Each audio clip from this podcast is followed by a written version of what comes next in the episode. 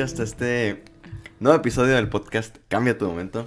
Mi nombre es Ramón Coronel, estudié ingeniería mecatrónica en el TEC de Culiacán y en esta ocasión tenemos a la ingeniera en electrónica Josie Jiménez, ingeniera electrónica del Instituto Tecnológico de Chihuahua, Así es. también conocido como El ICH. el ICH. El primer tecnológico. No puede ser.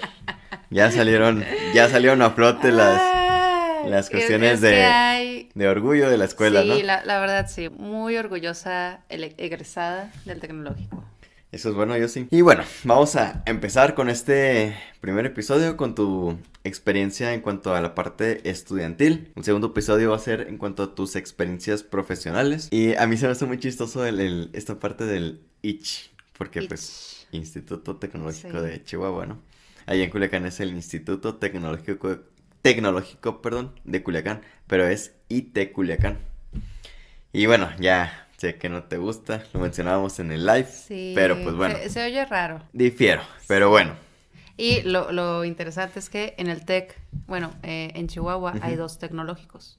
El Instituto Tecnológico de Chihuahua y el Instituto Tecnológico de Chihuahua Campus 2. ujú, Entonces, los del Campus 2 decían, ¿estás en el TEC 1? Y Ajá. nosotros, no, no, no. Estoy en el Estamos único- en el Tecnológico de Chihuahua. ajá, Y ya, punto. en el único En el y único. original. Ustedes están en el 2, nosotros estamos en el Tecnológico de Chihuahua. Ok, bueno, volviendo al, aquí al, al tema. Yo sí, tú estudiaste ingeniería en electrónica. ¿Qué fue lo que te motivó a estudiar esta ingeniería? A mí siempre se me dio la parte, como de la escuela, muy aplicada de muchacha, se me, me descarrié en el transcurso. Recuerdo muy bien que el padrino de mi hermana, él es ingeniero igual que mi papá. Cuando yo estaba en bachilleres, él llega y dice, ¿sabes qué? Como que tiene, tiene ahí la espinita, tiene algo que me gusta Ajá. para ingeniería mecatrónica. Ok. Entonces, pues así quedó. ¿Qué era la mecatrónica? No sé. ¿Qué era la ingeniería? ¿Quién sabe? Yo Ok. vengo de bachilleres. Ujú, A la hora de aplicar, ujú. pues dije, bueno, pues ya me dijeron que mecatrónica, no me la voy a quebrar. Como que tenía buen ojo, Sí, ¿no? tiene Ese- buen ojo, sabe lo que dice, a eso se dedica. La parte de las licenciaturas en realidad nunca se me hizo así como que me llamara la atención. Ujú, Salgo del bachilleres, ando viendo qué escuelas, voy a, a la Universidad de La Salle, aplico, tengo beca y mis papás de que está segura. Ajá. Y aparte, es una universidad cristiana. Todos los semestres tienes una clase de, de religión. Ajá. Bueno, no sé si me lo estoy inventando, si es, pero de que los domingos tienes que ir a misa. Y así que, ay, uh, Ok. y aparte firmas, y era así, era un contrato. Ok. O sea, casi de que, no, no recuerdo si decía que no te podías casar mientras estuvieras estudiando. O sea, era, era un contrato. Ok. No era así de que, ay, sí, ya me inscribí, aquí está, y a la mitad me quiero salir. O sea, estaba difícil.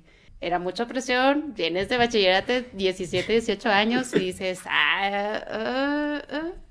Entonces dije, bueno, pues ya la tengo. Mi opción bien. Vamos a decirlo de esta manera, era un pacto con Dios en lugar de un pacto con, el diablo. Yo dije, no estoy segura. Ajá, Mi opción B, pues el Texito, ¿no? El TEC de Chihuahua. ajá. Este, voy a hacer examen a ver qué tal. Ni estudié porque pues ya había presentado uno, dije, ay, pues, mm, ¿para qué estudio? Pues si ya tengo, pues yo no me voy a quedar en el TEC. La Salle, la ULSA, en Chihuahua no hay agua, pues es bien desierto. ok. La ULSA está enfrente de la presa, Chihuahua. Sal, o sea, salías de tus clases y tenías ahí agua. O sea, había casi de que clases o actividades de remo, tiro con arco, o sea, estaba fregona la universidad. Ok. Y llegas al TEC, a la mitad de la ciudad, no sé, 70 años de construido el- las instalaciones. Y dije, bueno, pues ya, te- ya tengo mi beca aquí. Aplico, iba con una amiga cuando estábamos viendo este, las carreras, mi amiga también de, de la, mis- de la misma colonia. No, pues nos metemos, nos vamos juntas todos los días, nos regresamos, vamos a aplicar. Yo aplico electrónica, mi segunda opción no sé si era electromecánica y la tercera no sé si era industrial, porque te dan de tres. Y pues resulta que quedó en electrónica. Y mi amiga me dice, ¿sabes qué? No. Yo me voy a ir a otra escuela, yo me voy a la, a la universidad técnica. Lo siento mucho, Sí, pero lo me voy. siento, pero hasta aquí llegamos. Saludos a tu amiga. Sí, saludos a mi, a mi amiga Cintia, Ajá. que el destino nos separó. Y este, y pues sí, pues ya me quedé, o sea, aplico, me quedo. Y a la hora de las inscripciones, bueno, pues a qué escuela te vas a inscribir. La ULSA, una millonada al mes. O el Texito, que, que estaba muy barato, la verdad. O sea, lo que me gastaba en la inscripción de un semestre era acá casi que tres semanas o dos semanas, porque era mensual la- el pago, ¿no? Como no sabía, era un pacto con Dios. Dicen mis papás, bueno, pues quédate, cálate, a ver si te gusta. En el TEC, o sea, a ver si te gusta la A ingeniería. ver si te gusta la ingeniería, a ver Ajá. si te gusta la ingeniería electrónica, porque yo no sabía ni en qué me estaba metiendo. Ajá, ahí o no. ve- ve- ay no. La frase. La frase del podcast. De este no, episodio, No ajá. puede ser. Este, sí, o sea, yo, yo no sabía qué era. Ajá. Vago, que ay, funcionan los focos, la electricidad electrónica, obvio. De que ay, que funcionan los micrófonos, pues obvio, pues la electricidad. ¿Cómo funciona adentro? No sé. Ok. Pero pues así, eso era lo que yo sabía de la carrera. Pues me meto el primer semestre, cálculo, es física, química. Ajá. Que por cierto, química me gustaba mucho. Tenía una maestra buenísima de química. Y ya pasé el primer semestre, me gustó mucho. Pero no había visto nada de electrónica. Ujú. Pasó segundo semestre, me gustó mucho. Y me gustó como que el entorno, los compañeros que están ahí eran de, de varios municipios. Ajá. Eh, El tecnológico es como que, uff, de las escuelas más importantes del estado. Ajá. Este, en Chihuahua son como quien dice dos o tres estados los más grandes y de muchos municipios iban y estudiaban ahí. Entonces... Al ich. Al ich. Ajá. Al beach. Los También cono- censuras, los censuras. También conocido así como por sus estudiantes, ¿no? Por sus estudiantes como el beach. Ok. Sí. No lo voy a censurar, pero Ah, bueno. Un- Una disculpa a los, ele- a los egresados. Una A las disculpa. panteras. Segunda frase del episodio. Una disculpa. Una disculpa. Yo creo que lo voy a decir más, ¿eh? Que ahí Ok. Este. Sí. No sé. Me enamoré del tecnológico. Ok. Ahí me quedé. Y de la electrónica, ¿no? También De la electrónica, Ajá. sí, fíjate que sexto o séptimo semestre de haber sabido, probablemente yo me habría ido por la parte de sistemas, tal vez, Ujú. porque lo que a mí me gusta no son los fierritos, no es los cables, eh, hacer circuitos, o sea, en realidad no es eso lo que a mí me apasiona. Ujú. A mí me gusta más la parte de software. A lo que yo siento es, le estás enseñando a alguien a pensar. Ajá. O sea, tú estás transmitiendo tu forma de pensar y la estás poniendo en papel, en un código, Ajá. para que algo que no, que no tiene cerebro sepa qué hacer. Ok. ¿Qué, va, ¿Qué voy a hacer si pongo esto aquí? Ah, pues no sé, lo, lo voy a llenar, lo voy a vaciar, lo voy a mover. O sea, todo, todas estas posibilidades de lo que puede hacer una cosa es lo que a mí me gusta de la programación. Ahorita Ok. en el puesto en el que estoy es enfocado en eso. Haciendo un pequeño spoiler ajá, a tu carrera Sí, profesional. Ajá. Así es. Entonces, pues ya, estoy en el tecnológico, ya cuarto semestre. Bueno, en tercer semestre ya empiezan las clases ya enfocadas en la carrera. Ujú. O sea, los primeros dos semestres, tronca común, cálculo, matemáticas, física. Ujú. Y ya de ahí ya empiezan las cosas ya bien, bien enfocadas de la, de la electrónica. Me acuerdo que mis amigas me decían, ten cuidado, y aquí ya es donde ya se pone feo. Y era Ujú. un profesor, me acuerdo que esa, carre- eh, esa materia, era un profesor que como que ya tenía, ya tenía pique con nuestro grupo. Ajá. En primer semestre, de que salías, pues todos bien relajados, eran seis materias, tronco Ajá. común, una de ética, o sea, estaba fácil. De que salías y estaban así de que con la guitarra, o sea, se sentía luego, luego como que el compañerismo, porque todos estaban así afuerita. O sea, era más como que contra la generación entonces. No, o sea, el, el problema es que Ajá. había clase libre o entre clase y clase, que en lo que llegaba el maestro, todos afuera haciendo relajo, sacaban la guitarra, no sé, pasaban Ajá. cosas. Y en el salón de al lado, pues estaba un profesor, que Ah, no lo dejábamos dar clase, porque afuera estábamos todos los chavalitos recién egresados de bachilleres, de. Ce- de Cebetis, de Conalep, haciendo relajo afuera. Entonces llega de que, ¿saben qué? Me los voy a topar el siguiente semestre, Ok. porque soy el único que da la materia, o solo hay dos maestros. ¿Qué materia era, perdón? Era, mm, creo que era circuitos Ah, digitales, algo así. Algo de circuitos Sí, eléctricos. era como de circuitos y era de compuertas eléctricas, este, AND, OR. Ok. Era de lo primero, era de lo más básico para empezar a, hablar a, a lo que es la electrónica, ¿no? Y nos dijo así que me los voy a volver a topar. Y se van a acordar de mí. Y yo me voy a acordar de ustedes porque puedo ver la lista de quienes están en este grupo que no me dejan dar clase. Entonces, eso fue en primer semestre.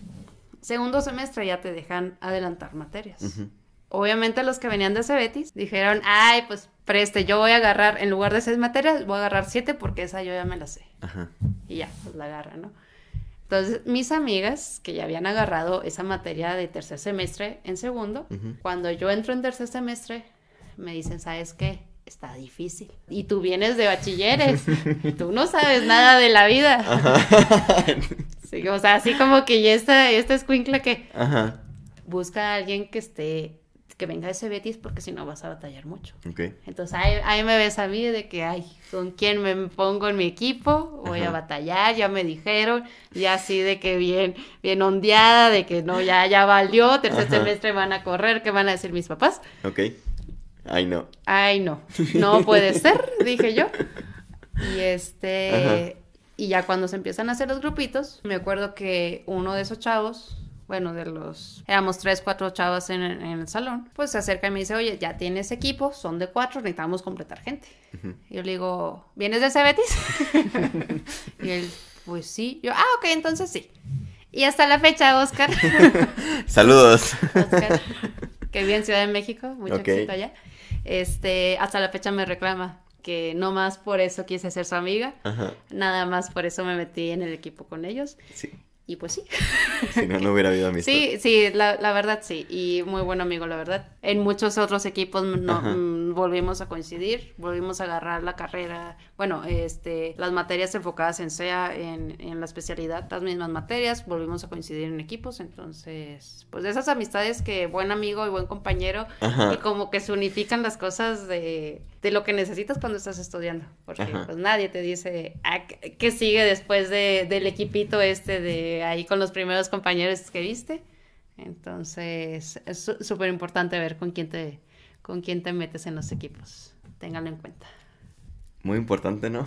¿Con quién haces equipos? Pues a mí se me hace... se me hizo muy chistoso desde que la comentaste en el live de TikTok. Esto de que aceptaste este, a este amigo a tu equipo. Nada más porque ya tenía esta... Pues que ya venía del Cebetis, ¿no? Sí, y o, o sea, com- como te decía, al final yo siento que a, a- a mí en lo personal no me faltó haber estado en una preparatoria técnica. Porque al final yo terminé diciéndoles de que, ay, que así vamos a diseñar el circuito. Lo que sí, que no dije, Ahí humildemente, humildemente, ¿Lo que no dijiste? ¿En el live o...? sí, Ajá, en, el live, ok. es que a mí nunca se me dio jamás el cableado en los protoboards. Ah, ok. O sea, yo era pésima. Es más, éramos tan malos, porque, o sea, como que era cosa del equipo, que hasta Ajá. teníamos que poner así que etiquetitas, porque se nos perdía por dónde iba la señal. O sea, lo Ajá. veías y así, de que tres pisos, el tercer nivel. Ajá. No, no, no, súper mal plan. Teníamos un compañero, Villa. Saludos. Saludos, a Villa. Villa.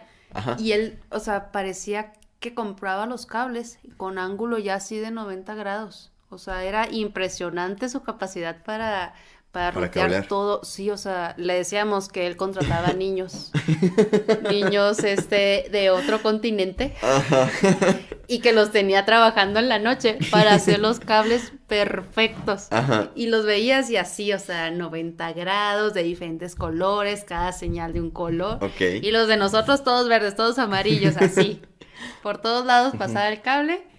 Y sí, de, de las cosas que más me acuerdo es eso, que nuestras prácticas no siempre se veían muy bonitas, Ujú.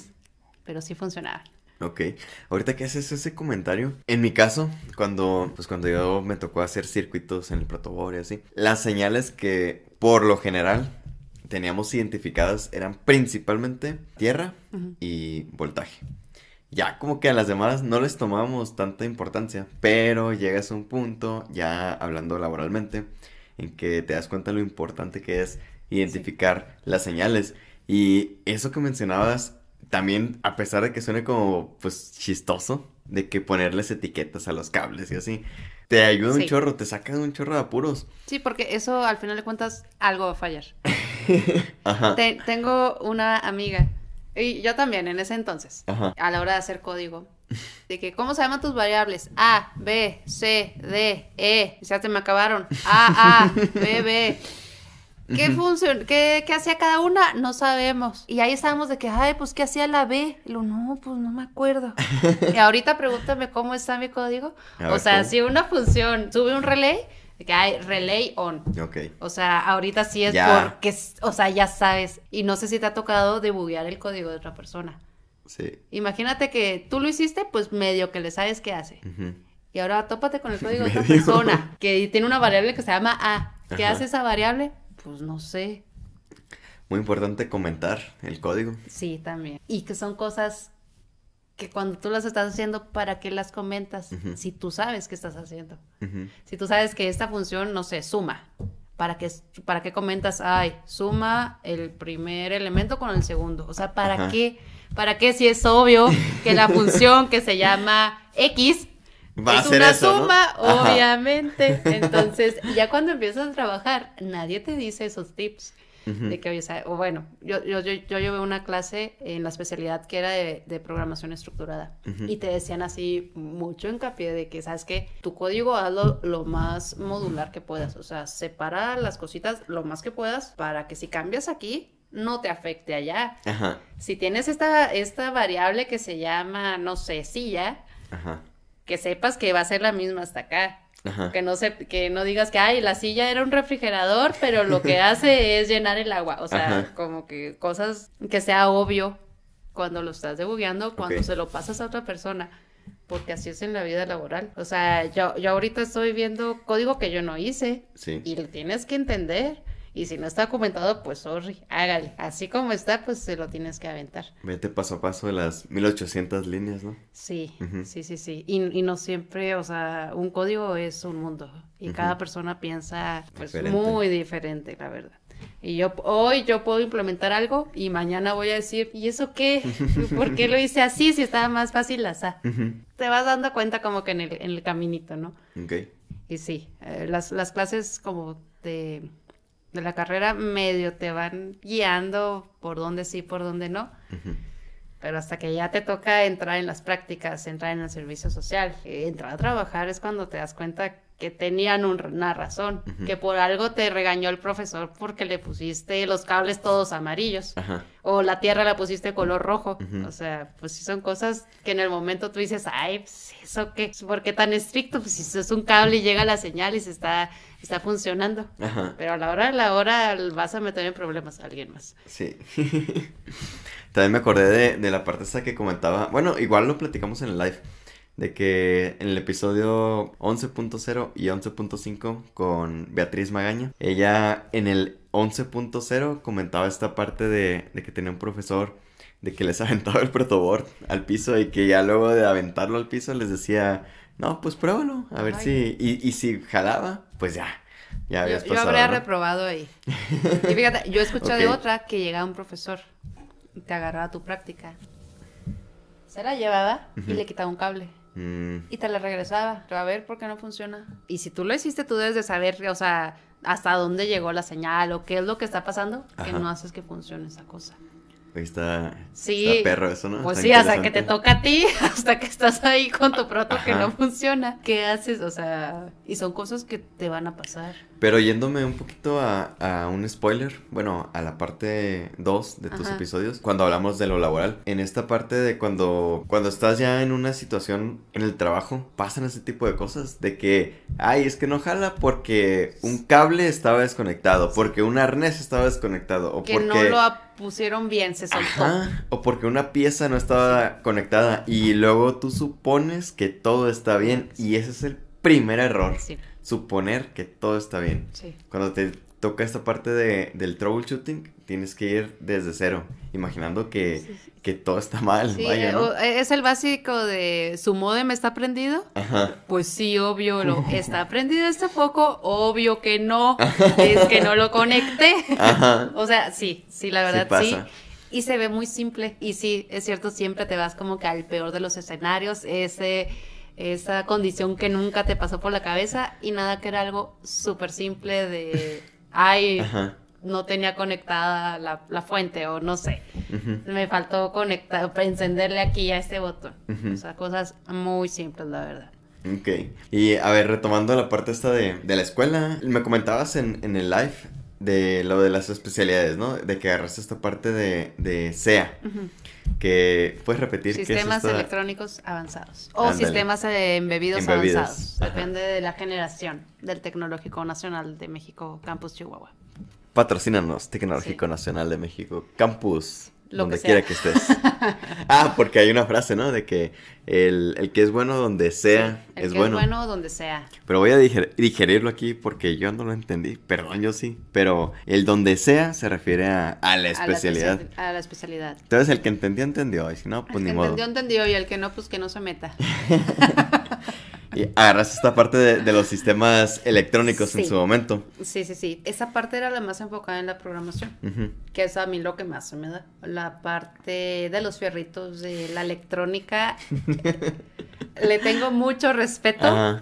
No es cualquier cosa, sí es de pensarle, no cualquiera se avienta un circuito.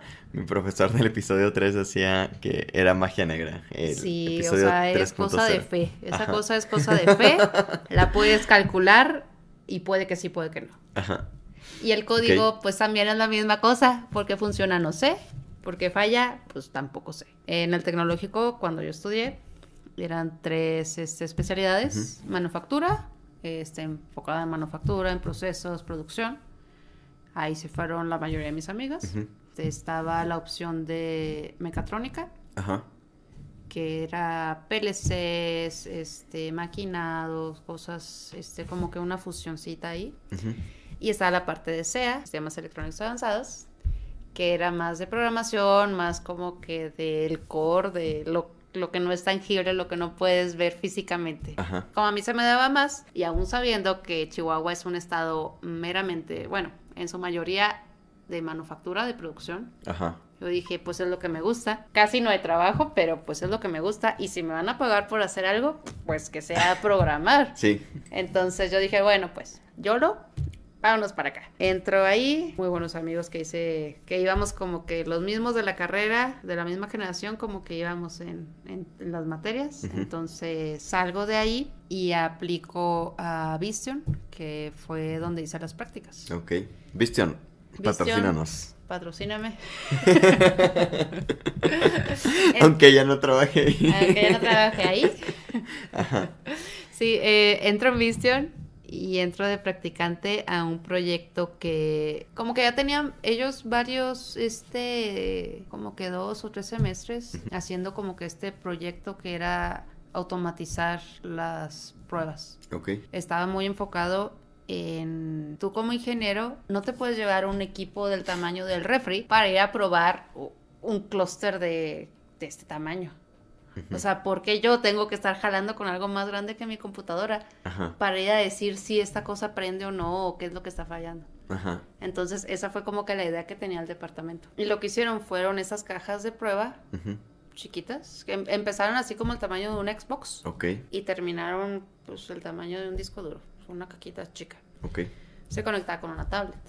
Porque los estadounidenses tienen muy separado su equipo personal del equipo laboral. ¿A qué te refieres? No le puedes pedir a un ingeniero que use su celular para cosas del trabajo. Ajá. Entonces ellos era de que no, pues dame, dame un celular diferente, dame una tablet, dame una computadora. Ah, ok.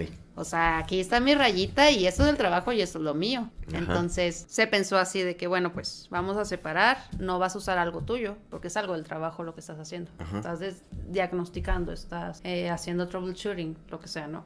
En sí lo que era el proyecto que, que tenía yo era una aplicación que pudiera probar y diagnosticar, bueno, probar y en base a las pruebas que pudieras hacer, diagnosticar que le está fallando a un tablero electro de, de un carro.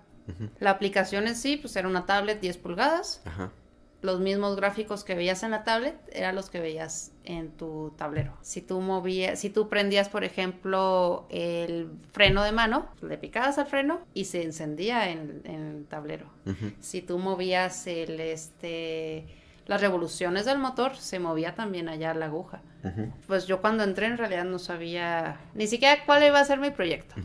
Entonces entro, me dicen, bueno, pues el, practicante anterior medio que me dijo qué era lo que estaba haciendo él, hasta dónde se quedó y de aquí tú le, tú le sigues. Entonces me dan un código de Java para Android que yo en la vida había visto.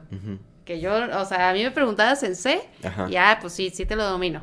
Y ya de algo así orientado a objetos, ni por dónde entrarle. Entonces ya pues me deja así de que aquí está la tablet, aquí está la caja y esto es lo que vas a controlar. Ajá. Entonces, pues bueno, vamos aquí a moverle, a ver qué le quito, qué le pongo, qué le sube, qué le falta, qué le sobra. Y en sí la, la- yo me gradué con una con el trabajo o no Ah, fue una tesis, fue Con con, reporte de re- Sí, residencias. fue memoria memoria de residencias, Ah, usaban acá. Entonces yo me gradué con la memoria de residencias de esta aplicación que nada más estaba encargada de hacer una aplicación para este tablero. Ajá. Y ya. A la mitad de mis prácticas, yo entré en diciembre finales, por ahí de mayo se abre una vacante. Entonces, un ingeniero se mueve de área, se abre esta vacante Ajá. y entre dos este, practicantes que estábamos en ese momento, pues íbamos a aplicar por esa vacante que nunca se había abierto. Los otros practicantes que habían estado en, en ese departamento se habían movido a otros departamentos. Igual mismo ahí, ahí en, la, en la empresa, pero pues no en ese departamento en sí. Entonces, resulta que, que yo ya era las prácticas lo último que me faltaba para graduarme y ya para titularme. Y mi otra compañera, a ella le faltaban una o dos materias, no recuerdo cuántas. Ajá. Pues a mi jefe se le pusieron muy fácil, ya no tuvo que decidir. dijo, Porque había una política, ¿no? Sí, Me- me sí, sí, comentabas. a- a- había una política, o sea, si vas a contratar a un ingeniero, Ajá. pues ya tiene que estar de que pasante o de que ya esté titulado, o sea, no puede ser, no puede ser ingeniero y todavía estar estudiando. Entonces, pues se la pusieron muy fácil, pues entré yo a este puesto y de tener una aplicación, ya tenía todas las aplicaciones. Y todos los otros ingenieros que estaban haciendo eso, pues ahí te va. Tú vas a ser ahora la que se encargue de todas las aplicaciones, de todas estas pruebas que se vayan a hacer de, de como que más portátiles. Ajá. Y aparte esas cajas no se quedan solo en México, se quedaban, o sea, se fueron a Estados Unidos. O sea, brincaron el charco. Y ahí estoy yo a- a- haciendo mi luchita en Ajá. inglés, explicando cómo sí, cómo no, la documentación. Sí. O sea, son cosas que está aburrido hacer, pero alguien las tiene que hacer. O sea, alguien tiene que hacer la documentación. Sí. Porque en el momento que te vas, en el momento que le quieres pasar la información a alguien, tiene que estar ahí y nadie te dice eso. Entonces los reportes de las escuelas, sí, sí háganlos bien, sí investiguen, no es nada más para rellenar algo y para pasar, Ajá. sí lo vas a usar. La verdad es que sí. Ok. ¿Algo con lo que quieras concluir esta parte estudiantil, Josie? Las personas con las que haces equipo, con las que convives más en la carrera, son las personas que se van a quedar ahí cuando ya terminaste, cuando empiezas a trabajar. Ajá. y sí hay que cuidar mucho con quién, con quién tratas, cómo te desenvuelves con esas personas. Ujú. Si puedes, eh, en, en mi caso yo estuve en sociedad de alumnos, estuve este, conviviendo con otras carreras que de otra forma yo no conocería como que otras formas de pensar o, o estar en otros ambientes. Y al Ajá. final de cuentas, eh, cuando empiezas a trabajar, todo son relaciones, cómo te llevaste. No se fijan tanto de que, ay, salió con 10, ay, nunca reprobó, nunca Ajá. se llevó algo a, a repetición, a ordinario. Es más, cómo te llevas con otras personas. Ajá. Entonces, si tienen la oportunidad, sí, sí cuiden mucho am, con quién hacen equipos, porque cuando estás en la carrera es donde puedes elegir con quién sí, con quién no. Ujú. Y ya que empiezas a trabajar es, aquí está fulanito Y y, ustedes dos van a trabajar Ajá. y quiero esto para mañana. Ok. Y así va a ser. Entonces, si tienen la oportunidad, sí fíjense bien con quién sí, quién sí trabaja, con quién se llevan bien, quiénes sí son buenos amigos, quiénes sí van a estar ahí cuando las cosas se pongan feas. Porque en realidad, pues, de lo que se trata es como que de seguir todos adelante. Si, si alguien te va a estar poniendo el pie, pues en realidad no es alguien que quieras en, en tu vida y mucho menos en tu vida laboral. Ajá. Sí, y esto me recuerda al episodio 2.0 y 2.5 de mi amigo Huicho. Él mencionaba esta parte de la importancia de las relaciones, la importancia de las relaciones que formas en tu vida laboral y desde antes, como estudiante. Y pues bueno, ahora sí, yo sí, me gustaría cerrar este episodio. La verdad es de que, pues, me, me ha gustado, o sea, como te lo comentaba también, me entero luego cosas que, que Del no me chisme, imaginaba. de la Ajá. carnita. Sí, vaya. Y voy a hacer un pequeño spoiler aquí a, a otro spoiler, al episodio 12.0, que es donde menciona esto George. Ajá. él decía que pues no quería, él no quería ser ingeniero como primera opción, que él quería ser Master George. Saludos George. Que él quería ser chef. Ajá. Pero pues sus papás les dijeron, le dijeron, no, sabes que tú vas a estudiar algo seguro, algo que, que te pueda dar una estabilidad Sí. económica. Y le impusieron la ingeniería. Se me hizo muy curioso. Pues ahora sí, yo sí vamos a, a cerrar tu, tu episodio. Estruendoso aplauso. Síganos en las redes sociales que tenemos. Tenemos Instagram, TikTok, Spotify, YouTube y Google Podcast. Pues ahí también síganos en TikTok para que no se pierdan el, los lives que hacemos antes de cada episodio. Muy buenos, muy buenos. Como el, como el live que nos que aventamos nos, con... que nos, eh, dieron una florecita. Ándale, un pequeño regalo de Sí. TikTok. Y en Instagram subimos, subimos las fotos perronas de, de los episodios. Entonces, pues bueno, hasta aquí yo sí vamos a dejar tu, tu episodio Va. y vamos a continuar en la segunda parte.